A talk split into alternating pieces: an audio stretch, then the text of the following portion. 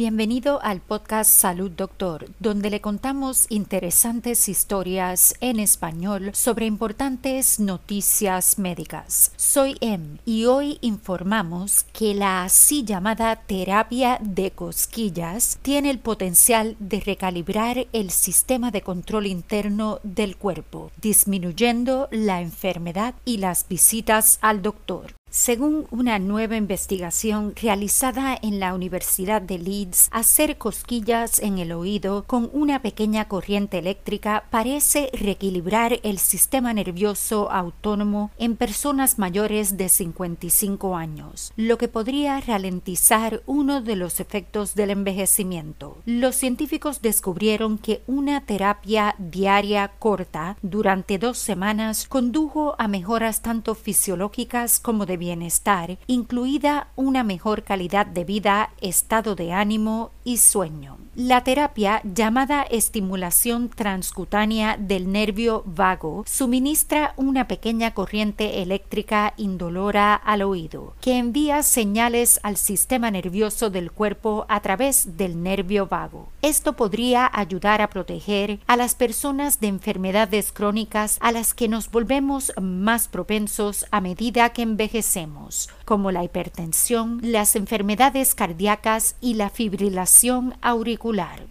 los investigadores que publicaron sus hallazgos en la revista Aging sugieren que la terapia de cosquillas tiene el potencial de ayudar a las personas a envejecer de manera más saludable al recalibrar el sistema de control interno del cuerpo. La doctora Beatrice Bretherton de la Facultad de Ciencias Biomédicas de la Universidad de Leeds es la autora principal del estudio. Ella dice, el oído es como una puerta de entrada a través de la cual podemos manipular el equilibrio metabólico del cuerpo, sin la necesidad de medicamentos o procedimientos invasivos. Creemos que estos resultados son solo la punta del iceberg. El sistema nervioso autónomo controla muchas de las funciones del cuerpo que no requieren pensamiento consciente, como la digestión, la respiración, la frecuencia cardíaca y la presión arterial. Contiene dos